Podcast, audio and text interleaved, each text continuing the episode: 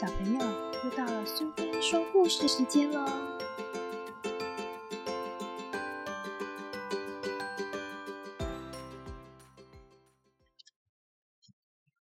今天我们要讲的故事是林海音奶奶八十个伊索寓言里的《蚊子与荆棘》，作者是林海音，绘者是贝果，由国语日报所出版。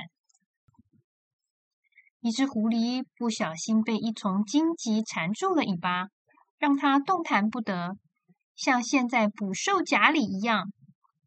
不久，飞来了一大群的蚊子，布满狐狸的身上。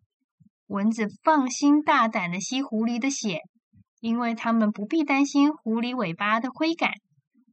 好心的刺猬偶然路过，看到受困的狐狸，就善意的对狐狸说。让我来替你赶走这些蚊子吧。但是狐狸回答说：“谢谢你好朋友，但是我希望你不要赶蚊子。”刺猬好奇的问：“为什么？”你看，狐狸解释：“如果你把已经吃饱、飞不动的蚊子赶走，就会又来一群新的蚊子。”这样，我身上的血就真的被吸得一滴也不剩啦。喜欢今天的故事吗？如果你喜欢苏菲说故事时间，别忘了追踪并分享频道哦。谢谢聆听，下次再见。